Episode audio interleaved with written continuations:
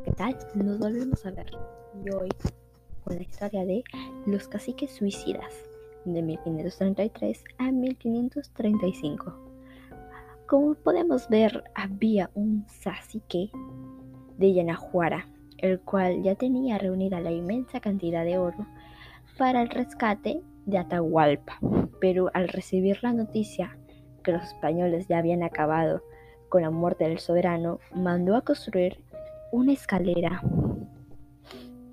de piedra que le sirvió para, transportar el tesoro a la empinada cueva de Pitic.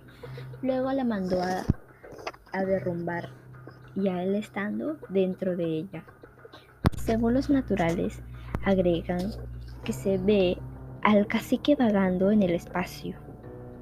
Como sabemos que en la época de los incas se sacaba mucho oro de los terrenos auríferos de Cota Pampas. Para ello, una noche hermosa entre ellos, grave pendencia, recorrieron a las armas, los cuales murieron tres, la justicia y el portugués, el portugués que quedó vivo.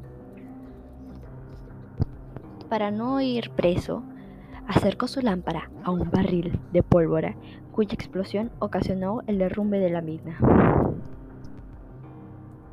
Al primer año de la fundación de Lima, Francisco Pizarro propuso que se trajese el traguilla indios de los alrededores de la ciudad para que sirviesen de albañiles. El cacique de Juansay Carapomba se negó tenaz, tenazmente a cumplir una orden que humillaba la indignidad de los suyos. Por eso, prefirió ser testigo del embellecimiento de sus súbditos enterrarse en una cueva cuya boca hizo cubrir con una gran piedra labrada. Y como nos dice, también se puede ver que los indios de la provincia de Huaroshiri celebran sus fiestas, llevan flores y provisiones que colocan sobre dicha piedra y consideran el nombre de cacique como el de un genio protector de la comarca. Y bueno, esto ha sido todo por hoy sobre los caciques suicidas.